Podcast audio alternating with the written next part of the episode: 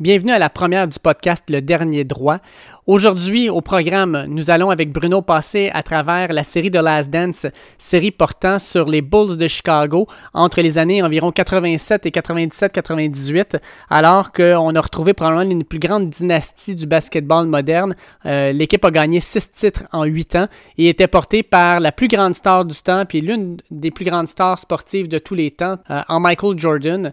Euh, on va ensuite passer à travers les différentes ligues sportives et leur possible façon de réouvrir suite au coronavirus. Et enfin, ben, je suis super content de pouvoir avoir une entrevue avec Catherine Surin, euh, athlète en athlétisme aux 400 mètres, qui a été au championnat du monde de Doha à Qatar l'an dernier et qui va tenter, espérons-le, pour l'an prochain, euh, de se qualifier pour les Jeux olympiques de Tokyo en 2021. Là, euh, juste faire une petite précision avant de commencer. Lorsqu'on a enregistré avec Bruno euh, sur les ligues professionnelles, on n'avait pas eu encore toutes les informations en relation avec euh, la Ligue nationale et la façon dont elle rouvrirait. Donc, ce qu'il faut savoir qui n'était pas dans le podcast, c'est qu'au niveau du repêchage, les équipes qui perdront lors euh, des rondes préliminaires garderont une chance de pouvoir gagner la loterie et espérons-le repêcher dans le top 3 et peut-être même premier pour aller chercher Alexis Lafrenière. Euh, ce qui veut dire que, par exemple, le Canadien de Montréal, si on perd lors de notre premier, premier tour, ben on se retrouve dans la loterie et on a des chances de pouvoir choisir euh, un excellent joueur dès le départ. Par contre, si le Canadien gagne contre les Pingouins, ils se ramassent euh, au deuxième tour, ben on vient de perdre cette possibilité-là. Et pour le Canadien qui a connu une saison très difficile, est-ce que ça serait une bonne chose de pouvoir continuer comme ça? Puis en même temps, ben, les joueurs, on va voir comment ça va se passer sur la glace. Aussi, il faut indiquer euh, que euh, Walt Disney, il y a maintenant de ça environ une ou deux heures, a annoncé qu'ils allaient rouvrir leurs portes euh, à la population pourquoi j'en parle? Ben parce que dans notre podcast, on dit que la NBA euh, profiterait d'avoir euh, le parc de Walt Disney au complet pour elle si jamais ils décidaient de, de, relancer leur saison à Orlando. Euh, donc là, on dit que Walt Disney World pourrait ouvrir ses différents parcs entre le 11 et le 15 juillet, ce qui ferait en sorte que la NBA jouerait s'il était là-bas à l'intérieur de tout ça. Donc comment tout ça se passerait, c'est encore à déterminer, mais probablement qu'ils vont avoir un plan pour pouvoir tout faire ça. Ceci étant dit, on écoute Laurence Castera et on va rejoindre mon ami Bruno. Pourtant, si je me lève chaque matin, c'est qu'au fond, j'y ai cru. Et que j'y crois encore. Fait salut Bruno, je suis super content de pouvoir être avec toi aujourd'hui pour euh, le premier podcast de, je l'espère, une longue série euh, qu'on va pouvoir faire dans les prochaines semaines, prochains mois. Euh, comment ça va, toi? Ça va bien, tout le plaisir est pour moi. Je te souhaite bon succès avec ton nouveau podcast. Euh, bien excitant, cette, euh, cette initiative-là. Yes, puis dans le fond, aujourd'hui, on a quand même, malgré le fait qu'il n'y a pas encore de sport à télé, on a un programme assez, assez chargé, je te dirais. Là. Oui, oui, tout à fait. je pense qu'on va parler un peu de basket, un peu de rouverture de lignes sportives. Ça va être, je pense qu'il va y avoir des bons sujets. Exact. Fait qu'on va commencer avec la seule chose qu'on a pu se mettre sous la dent de réellement excitant dans les dernières semaines euh, du confinement, soit la série de Last Dance, euh, qui a été euh, la, meilleure la, meilleure, la meilleure série sportive de tous les temps, selon moi. Là. 6 millions d'auditeurs à chaque semaine quand ça sortait, c'est assez hallucinant. toi, t'en as pensé quoi de la série? Ben, premièrement, je voudrais juste dire que ça a été un des éléments, je pense, qui m'a évité de faire une grosse dépression par manque de sport. Je pense que ça a été une bonne, ça a été une bonne série qui est sortie au bon moment. Euh, j'ai trouvé ça euh, vraiment intéressant. Euh, ça m'a fait revivre un peu mon adolescence. je me rappelais de toi avec ton hoodie et ton Air Jordan dessus. Fait que ça rappelait des bons souvenirs. Toi, de ton côté? Ah, moi, j'ai adoré, un petit peu comme toi. Dans le fond, là, dans le fond, ces éléments-là sont arrivés quand on avait justement 15-16 ans. Euh, c'est plein d'images sportives de notre adolescence qui sont ressorties. Il y a des événements euh, qui étaient peut-être un petit peu loin dans mes mémoires puis qui sont revenus vraiment euh, à l'avant-plan. Puis ça m'a rappelé aussi les moments où j'allais tout seul au parc faire des fadeaway jumpers comme, Jordan. Bon, ça marchait jamais, mais quand même, je trouvais ça, ça, ça m'inspirait. moi, ce qui m'a le plus marqué, je pense, c'est le style vestimentaire de l'époque. C'est indescriptible comme, ben, c'est quand même fou qu'un gars de 6 pieds 6 réussisse, quand même à s'habiller trop grand, tu sais. Oui, ouais, puis ses cravates sont beaucoup trop longues. Moi qui porte la cravate euh, assidûment, euh, j'ai été un peu traumatisé par la longueur de ses cravates, mais On voit, clairement que, on voit clairement que Donald Trump, il n'a pas vraiment vieilli dans son style vestimentaire. Il fait la même affaire. Exactement. Fait que, dans le fond, euh, je voulais regarder un petit peu avec toi certains éléments du documentaire. Euh, il y en a beaucoup qui ont dit au début de la série qu'on allait voir Jordan d'un autre œil, que, c'était un tyran, que c'était quelqu'un qui était toujours sur le dos de ses, coéquipiers. Puis pourtant, moi, après avoir regardé ça, je suis pas si sûr que ça. Moi, je, le trouve même encore plus hot qu'avant. Oui, je, suis un peu d'accord. Puis honnêtement, moi, ce qui m'a. C'est ça. Excusez l'expression anglaise, mais c'est sa drive de vouloir gagner à tout prix qui a vraiment, quand il a été repêché par les Bulls, puis qu'il a dit Ah, je, veux faire de cette, de cette concession-là un pilier dans la NBA, au même titre que les Celtics ou les Lakers, je trouvais ça. Et on a vu qu'il a quand même livré la marchandise et il y a quand même eu des passages à vide. Là.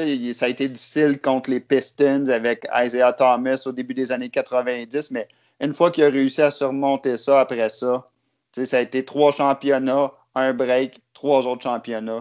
C'était vraiment euh, incroyable. Puis, je pense sincèrement que tu n'as pas le choix d'avoir une personnalité comme ça pour pouvoir dominer comme il l'a fait. Regardez juste au niveau, euh, des, entreprises, un Elon Musk présentement ou même un Steve Jobs dans le temps, on a souvent dit que c'était des tyrans avec leurs employés, mais en même temps, il y a plusieurs employés qui disent Je suis content qu'il nous ait poussé comme ça parce qu'il a refait ressortir le meilleur de nous-mêmes. On a été capable de créer des choses absolument extraordinaires je pense que Jordan, s'il n'avait pas été là, un, un, Pippin, par exemple, ou un Steve Kerr, n'aurait pas été le joueur qu'ils ont été grâce à lui. Là. Exactement. Puis dans, dans la série, je pense, un des bels exemples qu'on a eu, c'est Steve Kerr qui a dit, euh, tu sais, quand il y a eu une bousculade avec Michael Jordan qui l'a repoussé, etc. Mais Michael, il a vu que Steve Kerr était prêt à mettre les efforts pour gagner et tout, et il a commencé à le respecter après. Puis je pense que ça a été une belle évolution pour lui. Puis aujourd'hui, Steve Kerr, on s'entend, a été un bon joueur de basketball et encore plus un, bon entraîneur. je pense qu'il applique un peu la même recette avec Golden State. Fait que c'est quand même. Euh, je trouvais ça. Euh, non, c'était vraiment intéressant. Quand même, là, je pense la, la personnalité la plus, euh, la plus extraordinaire de ce documentaire-là, c'est clairement Dennis Rodman. Il euh, n'y a pas d'autres sportifs, je pense, dans notre génération qui a pu accoter ce gars-là euh, dans son excentricité, dans sa façon d'être. Puis c'est un personnage unique dans l'histoire du basketball, puis même probablement du sport professionnel. Moi, j'ai adoré de retourner dans, cet environnement-là, puis de revoir aussi certaines des choses, puis même avoir plus d'anecdotes sur lui. Oui, puis moi, j'ai mon petit côté caché, mais j'adore les, potins euh, hollywoodiens artistiques, comme tu sais. honnêtement, je me rappelais, je me rappelais qu'il y avait eu, euh, qu'il avait fréquenté pendant quelques temps Madonna, mais je me rappelais pas de Carmen Electra puis de, revoir euh, son expédition pendant quelques jours en plein milieu de la saison à Vegas avec euh, Carmen Electra qui s'est retrouvée dans la chambre quand Michael Jordan a été cogné pour aller récupérer Dennis Rodman. C'était honnêtement, c'était du bonbon là, à écouter ça. J'étais, je trouvais ça, c'était très drôle. Ben, même principe aussi, hein. en finale de la NBA en 98, après le deuxième match, ouais, écoute, euh, je vais juste quitter l'équipe sans leur donner aucune, aucune notice. Puis après ça, ben, ah, on se rend compte qu'il est à la télévision en train de donner des coups de chaise derrière la tête des lutteurs euh, à, la WWE. Euh, ça ne ça, s'invente pas. Je veux dire, tu ne peux pas inventer ça. C'est du Dennis Rodman tout craché. T'imagines-tu si je fais un parallèle avec le hockey. C'est en finale de la Coupe Stanley avec le Canadien dans le temps. Piquet Souben aurait fait ça. Il serait parti de l'équipe pendant 24 heures pour aller faire un combat de lutte puis revenir. Comment ça aurait été le tollé dans les, euh, journaux à Montréal? Ça aurait été euh, quand même quelque chose à voir, je pense. Mais hein, puis moi, ce qui me fait capoter aussi, c'est comment euh, l'entraîneur Phil Jackson a juste accepté que Rodman a fait ça. Il l'a réintégré dans l'équipe. Tout le monde disait comment? C'est Rodman, on accepte comment il. The Zen Master, The Zen Master. c'est hallucinant. Puis, euh, par contre, moi, je pense que les, les, partisans du Canadien auraient quand même trippé. Là. Ça aurait été comme Hey, Subban, il est hot. Non seulement il est en train de dominer son sport en finale de la NHL, mais en plus, il va faire de la lutte. Je pense que ça aurait créé une aura encore plus grande autour de lui. Mais bon, Ronman, c'était ça. sais. Exactement. Puis, mais moi, ce que je retiens aussi de ce reportage-là, ben, de cette série documentaire-là, de 10 épisodes, c'est comment que les Bulls, ça a été une équipe dominante avec des joueurs qui proviennent au début, tu n'aurais jamais pensé ça. C'est juste Michael Jordan qui a été coupé à sa première année au secondaire de son équipe de basket. Scottie Pippen qui nous parle de sa famille, que son frère aîné s'est blessé au secondaire, qui s'est retrouvé en chaise roulante, son père qui a eu un malaise, qui s'est retrouvé en chaise roulante. Provenant de l'Arkansas, dans un milieu très pauvre, qui a réussi à aller jouer en Division 2, repêchant en première ronde. Dennis Rodman qui s'est fait mettre à la rue par sa mère, qui était chauffeur d'autobus à 18 ans, qui s'est retrouvé dans un community college, qui s'est retrouvé dans NBA. Steve Kerr qui a eu un scholarship. Euh, à Arizona pour aller jouer au basketball. Tous des joueurs qui n'étaient pas nécessairement destinés à atteindre ces niveaux-là. Puis c'est toutes les plus grandes vedettes des années 90. C'est extraordinaire. je suis d'accord. Puis, euh, depuis que le, documentaire s'est terminé, il y a plusieurs, euh, plusieurs, même personnes de ce documentaire-là qui sont sorties publiquement pour euh, critiquer. On a entendu Grant qui est sorti un peu en disant qu'il n'a pas aimé ça se faire traiter de, bon, en bon français de snitch par, euh, par Jordan, puis il a même traité Jordan de snitch d'être euh, allé dire à l'écran que lors de sa première euh, sortie sur la route avec les Bulls, il est rentré dans une, il est rentré dans une chambre d'hôtel, puis toute l'équipe est en train de prendre de la drogue, puis qu'il y avait des prostituées. puis aussi Pépin, semblerait-il, qui chiale beaucoup depuis la sortie du, documentaire. Il n'aime pas la façon dont on l'a, on l'a présenté. je ne suis pas sûr, moi, que c'est c'est euh, ils, ont, nécessairement raison de, sortir comme ça, que leur, petit ego a été blessé, puis là, il faut qu'ils sortent dans la place publique pour essayer d'aller arranger les choses comme ça. Là. Ouais, y a-tu de la jalousie derrière ça? Y a-tu la, la rancœur qui ressort après tant d'années?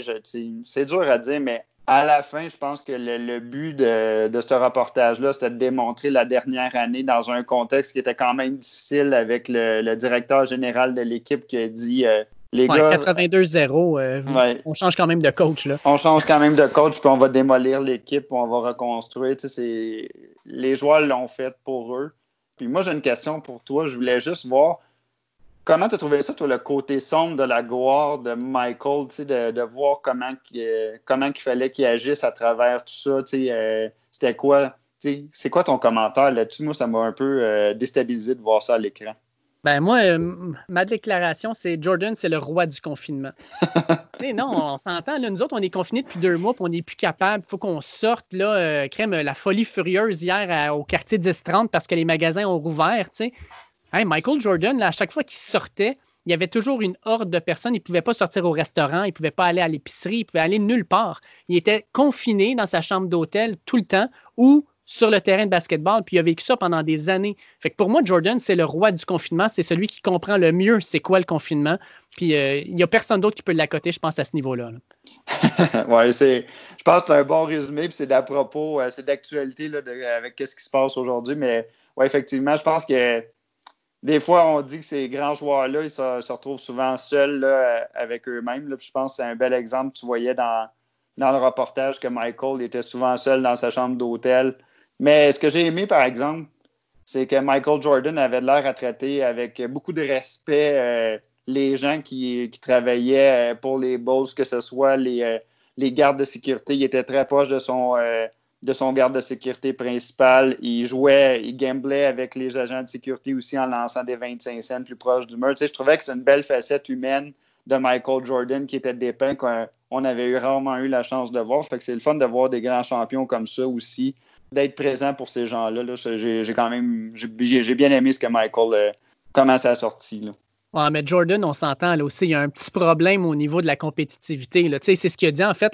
Moi, j'utilise ces mots parce que j'ai pas un problème de pariage, j'ai un problème de compétitivité. Bon, selon moi, c'est la même affaire, mais ça reste quand même que tu le vois, là, comme tu disais, a lancer le 25 cents le plus proche du mur possible, puis euh, son garde du corps le bas, puis tu le vois qu'il est, fâché, puis il veut se reprendre, puis tu dis Attends, Michael, c'est 25 cents, on peut passer par-dessous, ou 20 je pense qu'il avait parié c'est 20 pièces là, je veux dire, tu fais des centaines de millions de dollars par année, puis tu le vois que ça allait le chercher quand même. C'est un, niveau euh, autre, on, va le dire de même. Moi, j'ai juste hâte de voir à la fin des comptes si euh, Michael Jordan va être capable de faire ce que Mario Lemieux a fait en tant que propriétaire, c'est-à-dire de gagner le championnat. il est propriétaire de Charlotte présentement.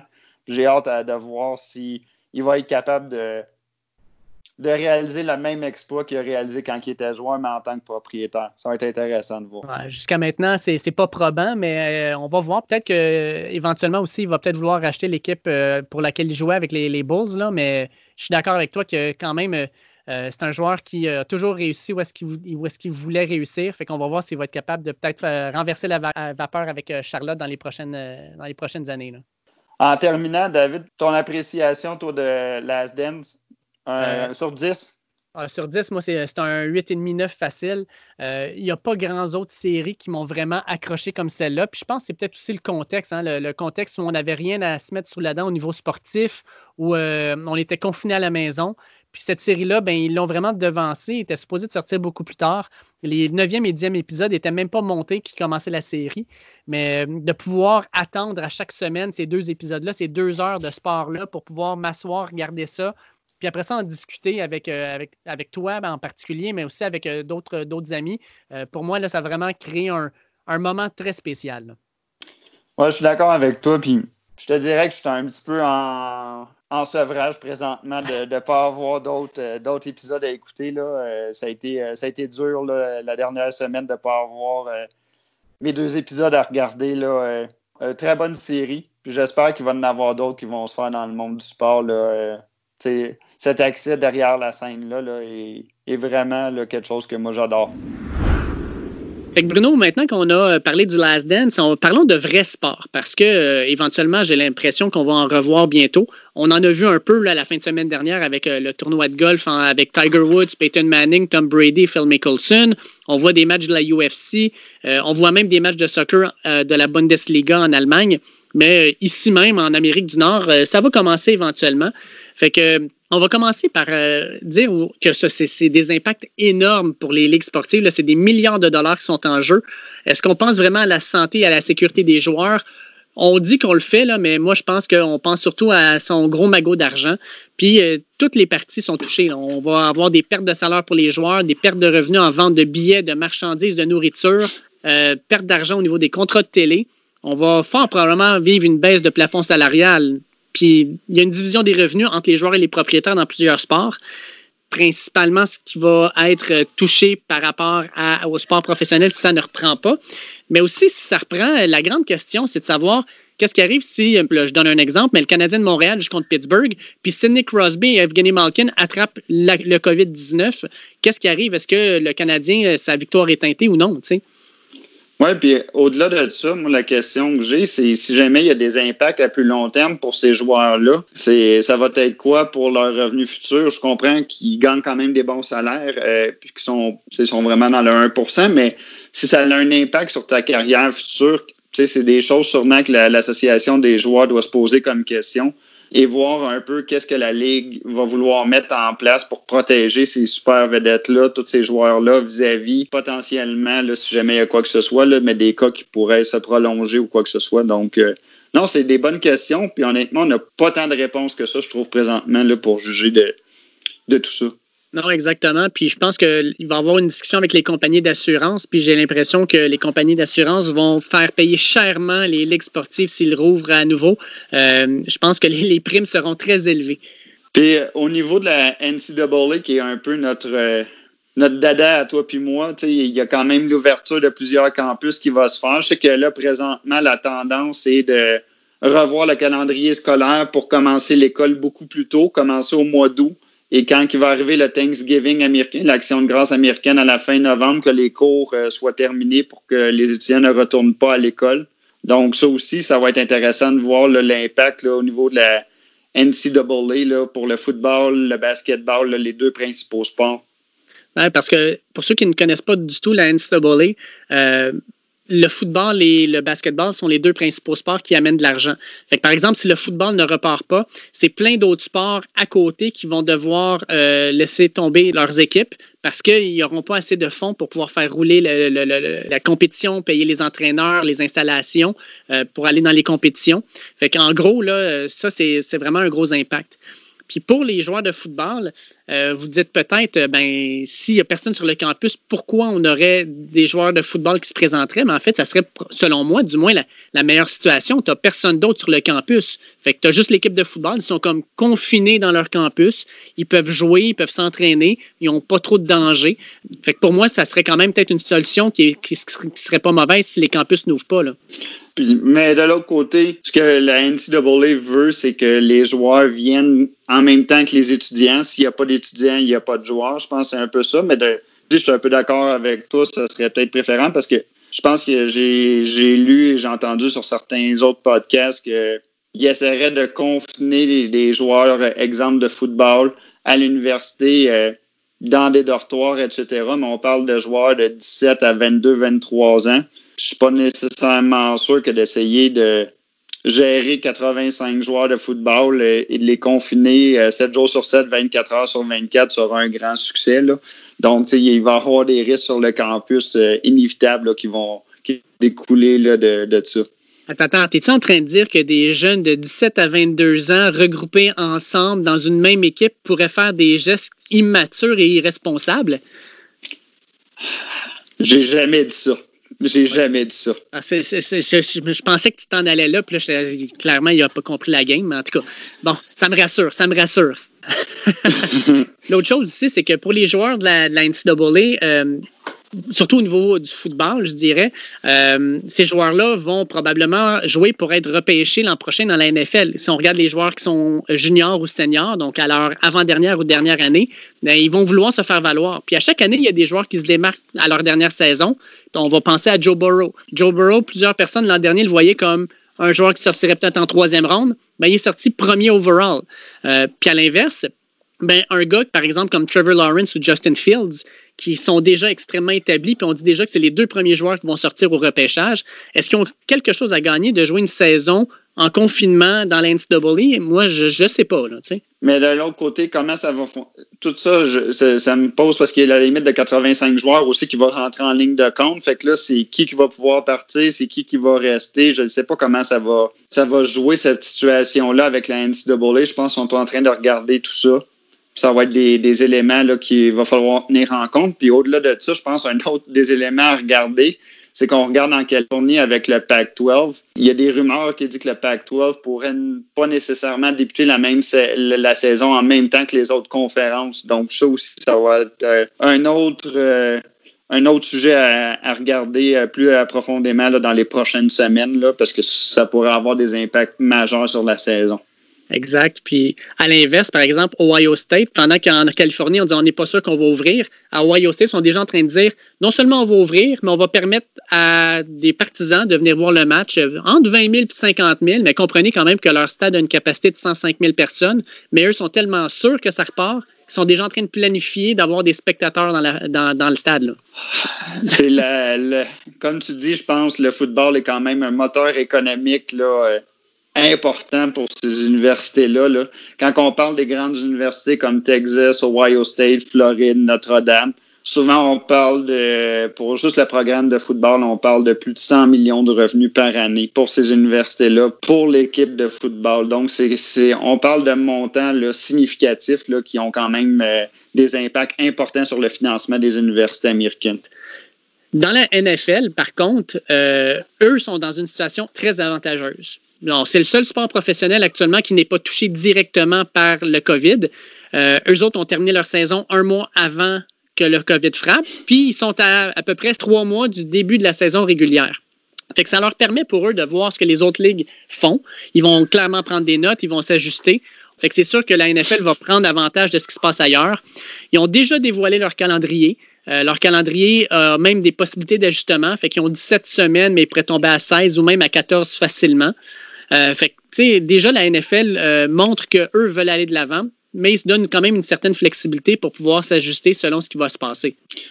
Quand je regarde les quatre grandes ligues, euh, que ce soit le baseball, le basketball, le hockey ou le football, la ligne que je suis le plus certain présentement qui va aller de l'avant, c'est la NFL. 100%, 100 avec toi là-dessus. La NFL n'a pas nécessairement modifié son calendrier d'entre-saison. Ça a été un des exemples les plus frappants. Le, le repêchage a lieu à la date Ça a été le plus gros draft qu'il y a jamais eu. Mais ils ont été de l'avant, puis je pense qu'ils planchent pour aller de l'avant pour la saison. Fait que ça, eux autres, je pense, comme tu dis, ils vont peut-être ajuster un peu le calendrier pour réduire quelques matchs, mais ça va aller de l'avant. Puis, sincèrement, là, pose la question à n'importe quel Américain. Il demande-lui est-ce que le football est un élément essentiel? Puis je pense qu'ils vont répondre oui. Oui, je suis d'accord. Puis je te dirais qu'il est même essentiel pour toi puis moi. Fait que même si on n'est pas américain, donc. Euh, Écoute, on jase, là, mais j'ai les doigts puis les orteils croisés présentement, là, tu sais. Exactement. Mon samedi sans mon Notre-Dame, ce sera pas un samedi pareil d'automne. Donc. Euh, d'accord. Le pire là-dedans, c'est que la NFL est déjà en train de travailler, par exemple, avec Oakley. Ils, voudraient développer une visière intégrée au casque qui protégerait les joueurs. Euh, fait qu'on a déjà des choses qui sont en place euh, pour essayer de faciliter le retour au jeu.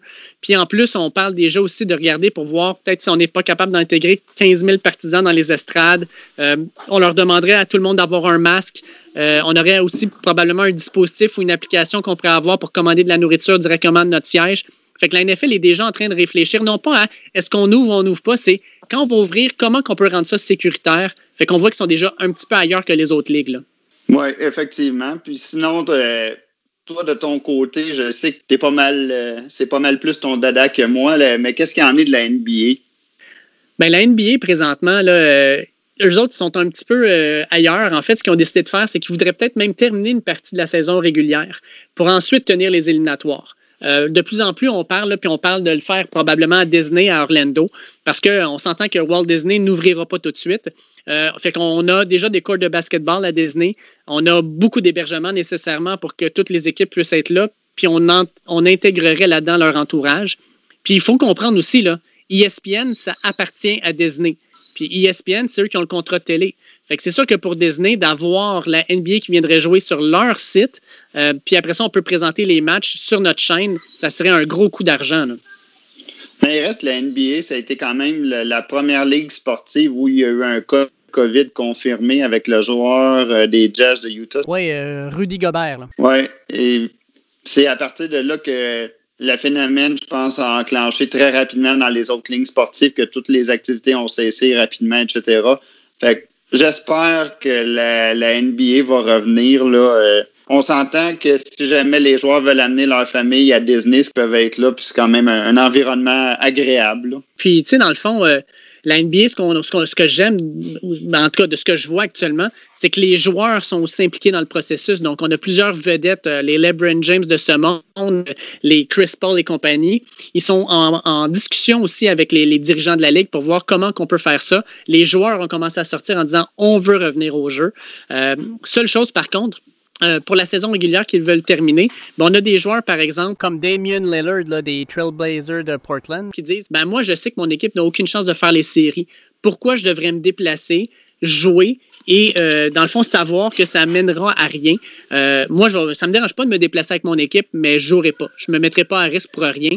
Euh, fait qu'on parle de plus en plus peut-être même de faire un scénario comme euh, la Ligue nationale, dont on va parler dans, quelques minutes, là, mais d'un scénario avec 24 équipes, et puis on passe directement en séries éliminatoires, on laisse tomber, dans le fond, la fin de la saison régulière. Honnêtement, euh, c'est une chose que j'aime de la Ligue nationale, quoique j'aime pas l'idée nécessairement de jouer au mois de juillet, etc., mais l'idée de cesser la saison régulière et d'ouvrir les séries éliminatoires à un peu plus d'équipes puis de recommencer immédiatement en séries éliminatoires, je trouve ça quand même intéressant de la part de la Ligue nationale parce qu'effectivement, de terminer la saison régulière présentement, je pense que l'intérêt général ne serait pas nécessairement là, tandis que si on commence directement avec les séries éliminatoires, ça, pourrait être vraiment intéressant. Le seul, embûche à ça, c'est que le départ de la saison, la 2020-2021, se fera plus tard, que ce soit dans la NBA ou la Ligue nationale de hockey. Tu sais, dans le fond, euh, ben, parlons-en de la Ligue nationale. Euh, ce qu'on va faire, dans le fond, euh, M. Bettman, le fameux commissaire qu'on apprécie énormément, était en onde à 4h30 mardi pour nous dire que, bon, finalement, c'est vrai, il va y avoir 12 équipes dans chaque conférence qui seront gardées. Ça veut dire que le Canadien de Montréal ferait les séries malgré une saison difficile. et ce qu'on ferait, c'est qu'on prendrait les équipes classées de 5 à 12 et on ferait un tournoi des 3 de 5 et ce qu'on veut faire, dans le fond, c'est euh, garder les quatre gagnants. Et pendant ce temps-là, le top 4, eux, joueraient des matchs pour déterminer leur, euh, leur classement. de 1 à 4 et on attendrait les gagnants pour aller au deuxième tour. Et on a des équipes comme le Lightning de Tampa Bay qui est absolument contre ça. Ils disent à quoi ça sert d'avoir joué 60 quelques matchs pour se classer dans le top 4. Puis finalement, on nous dit, ben finalement, tu étais premier, mais tu peux recommencer à jouer, puis tu vas peut-être finir quatrième finalement. On ne le sait pas trop. Tu sais. Je crois qu'ils n'ont pas nécessairement tort. C'est un peu le, le, le côté négatif à cette idée d'élargir le nombre d'équipes en série éliminatoire. Je pense que là, tu dénatures un peu la saison régulière, justement. Ces 60 matchs-là qui ont été joués, ça devient un peu euh, superflu un peu. Donc, c'est ça qui est un peu dommage dans la situation actuelle. Mais d'un autre côté, je pense pas qu'il y a de solution miracle non plus. Il y aurait mis huit équipes ça aurait été euh, ça aurait été plus difficile parce qu'il y avait des équipes qui étaient en pleine course aux séries et qui auraient pu se plaindre. Donc, je pense pas qu'il y avait de solution miracle à ça. C'est peut-être la meilleure des choses. Mais d'un autre côté, si les équipes 1 à 4 ne jouent pas pendant ce temps-là, les autres équipes, je pense, vont avoir un avantage significatif étant donné le temps d'arrêt qu'il y a eu depuis euh, le mois de mars jusqu'à temps que les séries reprennent. Tu sais, je pense que d'avoir une coupe de parties dans les jambes, ça sera pas. Euh, ça sera pas quelque chose euh, qui sera à dédaigner, là, rendu en série éliminatoire si ça commence au mois de juillet ou au mois d'août. Et puis, euh, la dernière ligne dont on parle, c'est, je pense qu'on s'entend là-dessus déjà, euh, la Ligue de majeur de baseball. on s'entend que ça va être la Ligue qui partira pas, ça. Là, Je veux dire, il n'y a aucune chance que ça reparte. Là. Euh, j'ai juste lu des commentaires la semaine dernière de Blake Snell, je pense le, le lanceur des Rays de Tampa Bay, qui a dit sous aucun prétexte, je veux me faire couper mon salaire, même si la saison est coupée de moitié. Et on s'entend que dans le baseball, c'est quand même un des sports où les salaires sont les plus élevés. Là, je me suis dit, ben, c'est peut-être juste un cas parmi tout. Et là, tu vois la super vedette Bryce Harper qui a signé son contrat d'au-dessus de 300 millions euh, deux saisons avec les Phillies qui dit Blake speak the truth. On s'entend, là, euh, je trouve ça un peu. Euh, je trouvais ça un peu, un peu dommage d'être aussi déconnecté de la réalité là, de vis-à-vis ces commentaires-là. Il faut, faut, pas mettre tous les joueurs, je pense, dans le même panier, mais disons que ces commentaires-là, la semaine dernière, n'ont pas nécessairement, je pense, marqué tant de points auprès des fans euh, de baseball. Non, puis je pense que aussi le, baseball est un sport qui, selon moi, du moins, là, quand on regarde les ligues majeures, c'est en ralentissement. Il n'y a pas tout le temps beaucoup de monde dans les estrades. Ils ont des super contrats de télévision, là, mais ça reste quand même que c'est un sport qui est en baisse de popularité. Puis c'est pas avec des, des, des, vedettes qui se comportent de, la, de cette manière-là que tu vas aller euh, gagner plus de fans puis tu vas aider ta cause. Non, c'est. Euh, disons que c'était un peu triste comme commentaire. Oui. En tout cas, tout ça pour dire aussi que euh, si jamais une ligue comme la Ligue nationale ou la NBA euh, repartent leurs activités cet été, ben, la seule chose que je trouve vraiment positive dans tout ça aussi, c'est que ça va leur donner un espèce de, de euh, pour voir qu'est-ce qui marche, qu'est-ce qui ne marche pas, parce qu'on s'entend que la saison 2020-2021 euh, va probablement être affectée elle aussi par le COVID. Ce n'est pas un virus qui va disparaître du jour au lendemain. de pouvoir au moins tester certaines idées avec un concept nouveau, puis de voir comment on peut ajuster ça, par exemple, au début d'une saison régulière, euh, ben, on va voir, ça va peut-être justement leur donner des idées intéressantes. Tout à fait. Je pense que tu as mis un bon point là-dessus. Là. Ça va être un, bon laboratoire pour tester là, certains trucs. Ça va être intéressant. Écoute, Bruno, ça a été un plaisir de discuter avec toi. Puis euh, on se reparle la semaine prochaine ou dans deux semaines, sans faute. Euh, fais attention à toi. Je suis hyper, hyper touché que ma première entrevue euh, dans mon podcast soit avec Catherine Surin. salut Catherine, comment ça va? Ça va bien, toi? Ça va super bien. tu t'ennuies pas trop dans le, confinement actuel? écoute, oui, je m'ennuie, mais au moins, j'étais avec la famille, donc ça va. Parfait. Puis, euh, dans le fond, euh, jusqu'à maintenant, les deux derniers mois, est-ce que tu as réussi à faire quelque chose? Est-ce que je pense que tu m'as parlé que tu avais commencé ta maîtrise aussi, donc ça doit t'occuper un petit peu? Oui, j'ai commencé ma maîtrise euh, le début du mois de mars, mais je te dirais que depuis mon retour, ça, je, je, me garde occupée, j'essaie de m'entraîner le plus possible. sinon, je marchais dehors avec ma famille où j'ai beaucoup regardé Netflix depuis les deux derniers mois. Donc, je me garde occupée comme que je peux. Puis, euh, ben, pour ceux qui ne le savaient pas, dans le fond, c'est que tu t'entraînais en France, puis tu as eu toute une péripétie pour revenir au Québec par la suite, hein? Oui, parce que c'est ça, justement, moi, je suis basée en France. Euh, puis au moment euh, de, de, de, la pandémie où que les frontières ont commencé à fermer, moi, j'étais en stage en Afrique du Sud. Puis là, j'ai dû changer mon billet d'avion d'Afrique du Sud pour revenir à Montréal. d'urgence, en fait, parce que toutes les frontières sont fermées, puis ça être de plus en plus difficile pour revenir au Québec. Donc, ça a été toute, toute une aventure, je te dirais, pour revenir connaissant un peu, euh, ça devait te stresser, mais la famille, les parents devaient être stressés aussi de, de, te voir là-bas. Là. Oh oui, mes parents, ils m'appelaient à chaque 10 minutes. Euh, Ma facture de téléphone a tellement coûté cher. C'est-tu toi qui l'as payé? Moi, c'est ça que je veux savoir. Oui, c'est moi qui l'ai payé. C'est moi qui l'ai payé. Mais écoute, euh, au moins, c'est bon, mes parents étaient stressés parce que moi, au début, je l'ai pris à la légère puis je voulais pas revenir à Montréal. Euh, puis mes parents m'ont forcé, mais je veux dire, ils ont pris la bonne décision. Sinon, euh, je serais sûrement encore en Afrique du Sud euh, pognée. Effectivement, mais tu aurais eu de la plus belle météo qu'ici, par exemple. C'est vrai, c'est vrai. Mais au moins, il commence à faire beau maintenant. Cette semaine, que je peux pas me plaindre, mais c'est sûr qu'au début, j'ai trouvé ça rough. Ah, ça doit, ça doit. Écoute, tu me disais que tu écoutais pas mal Netflix, puis tu m'as dit que tu avais regardé The Last Dance. Oui. Euh, ça a été comme la, série. Euh, j'en ai parlé dans le fond dans mon autre segment avec, euh, avec Bruno, mais je voulais avoir un peu ton, ton son de cloche en tant qu'athlète, d'écouter The Last Dance. Est-ce qu'il y a des choses là-dedans qui, qui t'inspirent en tant qu'athlète, qui viennent te chercher? Euh, oui, ben moi en fait, en général, j'aime toujours ça les documentaires euh, sportifs. Puis euh, là, c'était sur Michael Jordan, puis c'était vraiment, premièrement, j'ai trouvé qu'il était vraiment bien fait, mais aussi j'ai trouvé que c'était vraiment inspirant. Puis tu sais, voir aussi une personne que, qui savait que c'était le meilleur joueur, joueur de la NBA, puis qui se donnait autant sur le terrain, sur le terrain et à l'extérieur du, du terrain, c'était vraiment inspirant. Euh, aussi le fait qu'il faisait tellement confiance à ses entraîneurs. Je pense que ça m'a vraiment inspiré justement à m'entraîner, euh, même euh, dans la situation dans laquelle on vit présentement. Puis ça me motive aussi pour l'année prochaine, puis pour les Jeux olympiques. Oui, effectivement. Écoute, je vais, faire avec, avec les, auditeurs aussi, puis avec toi un petit peu un, background de Catherine Surin, qui a commencé à courir en 2013 parce qu'avant, elle jouait au tennis. Fait que ça, c'était vraiment ton premier sport de compétition. Oui, mon premier sport de compétition. je pense que j'ai joué pendant. Je pense que ça doit être six ans de compétition euh, intense. OK. Puis tu t'étais rendu à peu près jusqu'où en compétition? T'étais-tu une athlète provinciale, nationale? Ou... Euh? Euh, quand j'ai arrêté, j'étais deuxième au Canada, je crois. Puis je, ben, je me classais au niveau mondial. Crème quand même. Puis malgré ça, tu as décidé de changer pour l'athlétisme. Y a-t-il une raison en particulier qui t'a poussé vers ça? Euh, bon, en fait, moi, depuis que je suis toute petite, je pense que j'avais 4 ans, j'ai dit à mes parents euh, que je voulais faire comme mon papa, je voulais courir. Puis en plus, j'étais tellement, j'avais tellement d'énergie quand j'étais petite, je courais partout, puis en tout cas, je m'amusais à juste courir.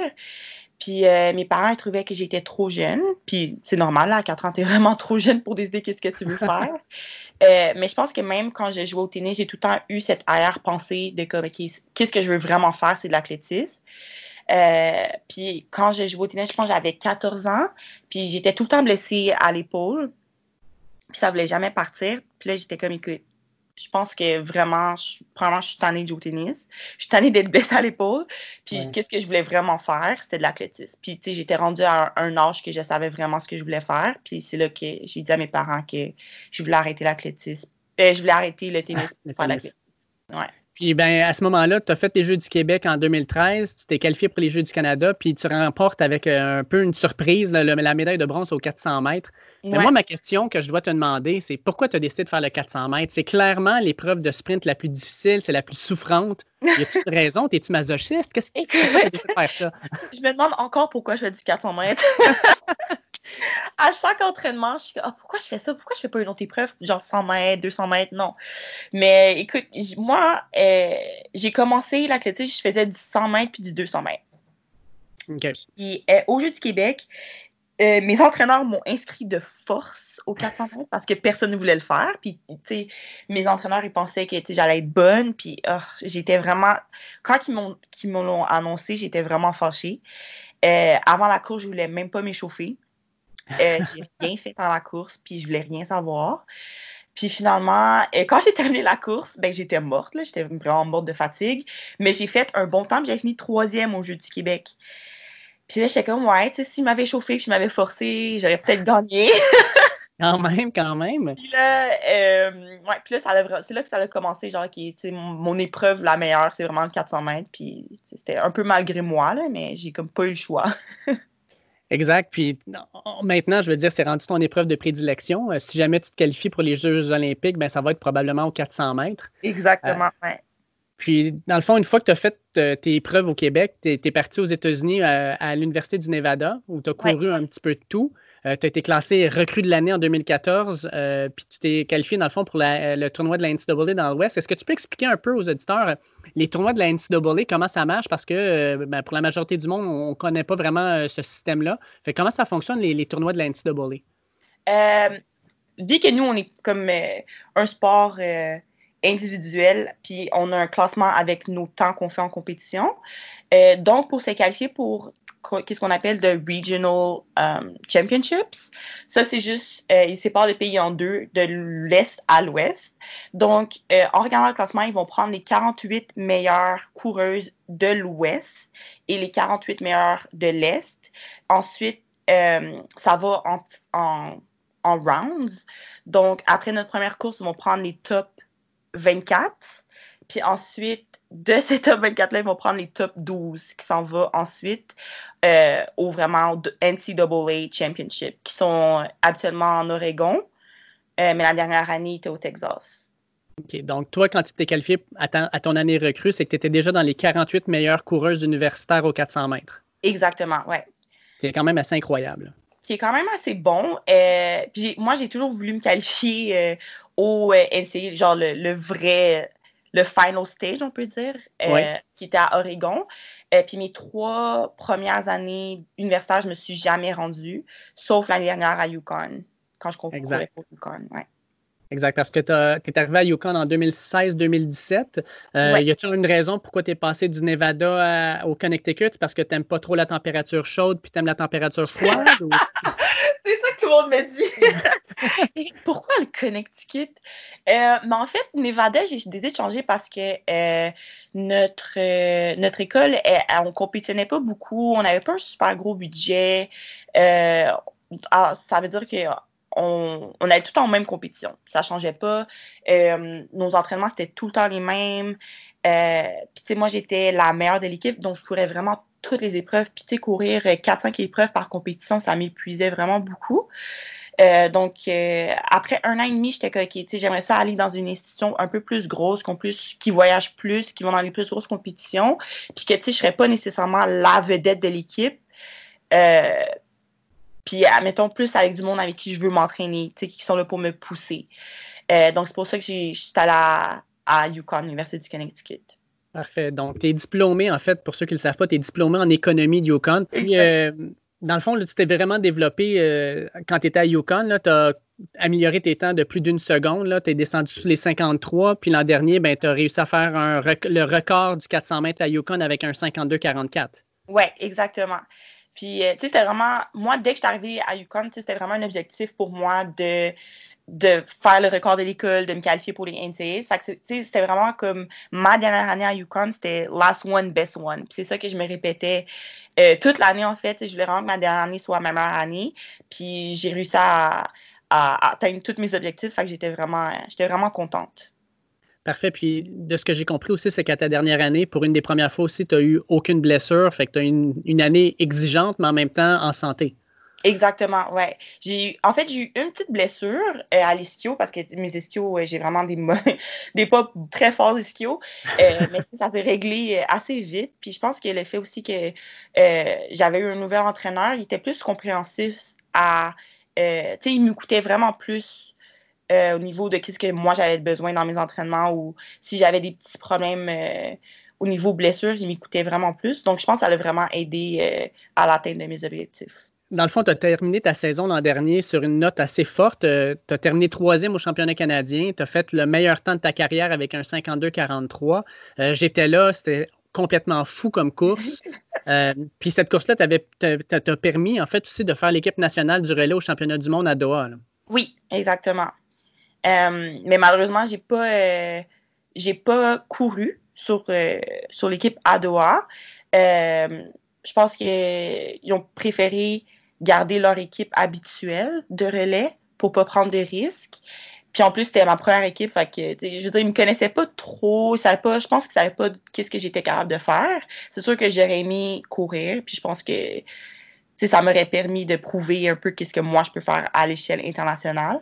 Mais je veux dire, je suis quand même contente de mon expérience comme première équipe internationale, faire les championnats du monde. Je pense que c'est quand même une bonne première équipe à faire.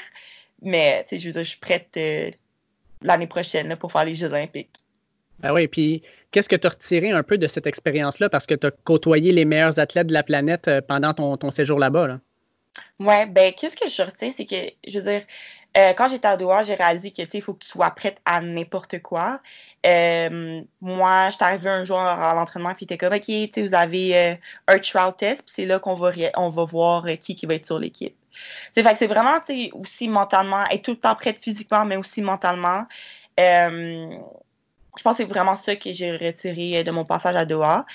Euh, mais à part ça, j'ai vraiment eu beaucoup de plaisir. Puis ça m'a vraiment prouvé que, moi, j'avais ma place sur l'équipe, mais aussi que c'est vraiment qu'est-ce que je veux faire. Est-ce que je me trompe présentement ou le 400 mètres, c'est comme l'une des épreuves féminines les plus difficiles où se qualifier euh, pour les Jeux olympiques? Parce que je regarde un peu les, athlètes. Euh, mettons, on regarde juste les, les, filles qui ont recouru en bas de 52 secondes. Euh, j'en compte au moins cinq avec Alicia Brown, Natasha McDonald, Madeleine Price. Ayana Brigitte Stiverne, Kyra Constantine, ça ne doit pas être facile de, se qualifier, dans le fond, avec un aussi gros contingent de filles qui courent fort. Non, c'est ça. Puis je te dirais que le 400 mètres, depuis euh, au moins les deux dernières années, ça a vraiment, on est, on vraiment rendu forte au Canada euh, au 400 mètres. Ça devient de plus en plus dur de se qualifier. Euh, mais qu'est-ce qui est le fun avec les filles, c'est que oui, on est, on est toutes en compétition l'une contre l'autre, mais on, on est aussi amis. Puis on se donne de, nos nouvelles. Puis je veux dire, c'est ça qui est le fun. Je pense que c'est ça qui permet qu'en équipe de relais, qui permet qu'on est aussi fort parce qu'on a vraiment une bonne, une bonne chimie. Je, suppose que tu as dû voir la, course de Salwa Nazer, euh, la finale du 400 mètres à Doha, quand elle a couru 48-14. Ouais. Puis euh, quand, tu vois, quand tu vois ça, en fait, euh, sur place, ça devait être assez impressionnant. Ouais, c'était, c'était tellement une course. Mais c'est fou parce que tu le regardes en vrai, puis t'es comme, OK, non, elle, va casser, elle va arrêter de courir, elle va, elle va frapper un mur ou quoi que ce soit, mais non, elle est vraiment partie. Puis, je veux dire, comment qu'elle a géré sa course, c'était incroyable. Puis, tu vois ça, puis t'es comme, OK, moi aussi, un jour, je, vais être je veux être capable d'être comme elle, tu sais, de courir comme ça sais, je veux dire, avant sa course, elle était assise à côté de moi dans l'autobus, puis elle était tellement calme, puis je veux dire, elle regardait juste par la fenêtre, puis tu sais, comme rien, euh, tu sais, comme une personne vraiment normale, puis après, elle va faire un des meilleurs temps euh, jamais vus. ouais, exact. mais c'était très impressionnant à voir. Puis, euh, j'ai pas le choix de te demander parce que, ben, tu sais, ton père, c'est Bruni Surin. Est-ce qu'il est te donne des trucs, par exemple, quand tu es parti pour les championnats du monde, est-ce qu'il t'a donné des trucs un peu sur comment approcher l'expérience ou il te laisse vraiment aller puis faire tes propres pas? Non, il me laisse vraiment aller. Il me laisse faire un peu que. Qu'est-ce que à moi-même, en fait, mais il me dit tout le temps, assure-toi de, de t'amuser. Il me dit tout le temps avant de partir, c'est lui qui est venu me porter à l'aéroport, puis t'es comme, OK, ben, have fun, puis il est parti. Mais je si j'ai besoin d'aide ou de conseils, c'est sûr, je vais lui demander, puis il va me répondre. Euh, mais à part ça, il ne s'impose pas euh, sur, euh, sur ma carrière d'athlétisme. Écoute, j'ai deux derniers sujets que je vais aborder avec toi. Premièrement, j'ai fait un peu de recherche, puis je suis retombé sur la première course que tu as faite probablement en 2007, le défi de Saint-Lazare. Ça te dit quelque chose? Ça me dit quelque chose, ouais. Tu as fait ça à 11 ans. Tu avais fini cinquième sur 118 au total au 1 km. Tu avais fait ça en 3,53. Oh, mais c'est quand même vite. ben, T'es-tu capable de faire ça encore aujourd'hui? Écoute, je suis même pas sûre. Parce que je regardais ça, c'est comme 3,53 à 11 ans quand même à courir. Puis là, je me dis, bon, OK, je regarde un petit peu. Puis tu as été deuxième dans ta catégorie d'âge, deuxième femme arrivée sur les 61. Puis là, je commence à regarder. Puis je me dis, bon, elle, a, dû chauffer la première. Mais la première, c'était Amy Legault. Est-ce que, est que tu sais c'est qui? Non, j'ai aucune idée c'est qui. En fait, elle, s'est rendue une triathlète pro. Elle s'entraîne à Hong Kong, puis elle aussi, elle veut faire les Jeux olympiques de Tokyo l'an prochain et est proche de se qualifier. Fait que, au moins, tu peux te dire qu'à 11 ans, tu t'es fait battre au, 1 km par une athlète aussi qui pourrait faire les Olympiques. Fait que je veux dire, il y a quand même une certaine, une certaine consolation à aller chercher avec ça. Oui, non, c'est vrai, mais je suis vraiment impressionnée. hey, mais 3,53 quand même à, 11 ans, là. Ouais. Mais à 11 ans, je suppose que tu devais déjà mesurer 6 pieds 4. Probablement. Parce que je regardais les photos des Jeux du Québec, puis je pense que tu as une tête de plus que la majorité des filles. Ah ouais, donc ça, c'est sûr. ouais, tu as, l'avantage. La grande super mince, c'est moi. écoute, je voulais terminer l'entrevue avec, euh, avec quelque chose qui s'est dit la semaine, euh, l'année dernière, en fait. Alexandre Barrette au 96.9 a fait une toute petite chronique, en fait, parce que, bon, il euh, faut savoir qu'Alexandre Barrette te connaît un peu. Puis il dit que, dans le fond, dans cette chronique-là, qu'il ne serait jamais capable de sortir avec, une fille comme toi parce que tu cours plus vite que lui. Puis lui, dans le fond, dans un instinct de survie, il préférait courir plus vite que sa femme parce qu'au moins sa femme, ben, elle se sacrifierait pour lui parce qu'il la dépasserait. Euh, là, moi, quand j'ai écouté ça, j'étais un petit peu surpris, puis je me disais, euh, as-tu quelque chose à répliquer à ça? Y a-t-il quelque chose? Est-ce que tu vois des avantages à courir plus vite que la majorité des hommes? Écoute, euh, non, c'est vrai, le seul avantage, c'est que tout le monde veut parier qu'il court plus vite que moi. Puis en fait, ben, tu sais, moi, j'ai lance au défi, puis finalement, je finis par gagner. Donc, je finis par avoir tout ce que je veux. ah, ben, je dirais que c'est ça l'avantage. Mais écoute, euh, la blague d'Alexandre Barret, j'ai trouvé vraiment, vraiment drôle. C'est sûr qu'au début, j'étais un peu, euh, j'étais un peu confus. J'étais comme, où qui s'en va avec ça? Mais euh, non, j'ai vraiment trouvé drôle. Effectivement. Écoute, euh, puis euh, j'espère que dans le fond, ça va te permettre de faire pas mal d'argent. Puis éventuellement, espérons-le, peut-être une médaille. Euh, si c'est pas dans une épreuve individuelle, peut-être au, relais aux Olympiques de Tokyo l'an prochain. En tout cas, on, c'est sûr qu'on va te suivre. Oui. Excellent. Fait que, ben, merci beaucoup, Catherine, pour, pour ta présence. C'est ultra apprécié. Merci beaucoup. Un énorme merci à Catherine Surin pour euh, sa participation à l'entrevue, ainsi qu'à Bruno pour euh, ces deux segments sur The Last Dance et la réouverture des ligues. Écoutez, passez une bonne semaine. On se reparle la semaine prochaine. Ciao. Pourtant, si je me lève chaque matin, c'est qu'au fond, j'y ai cru. Et que j'y crois encore.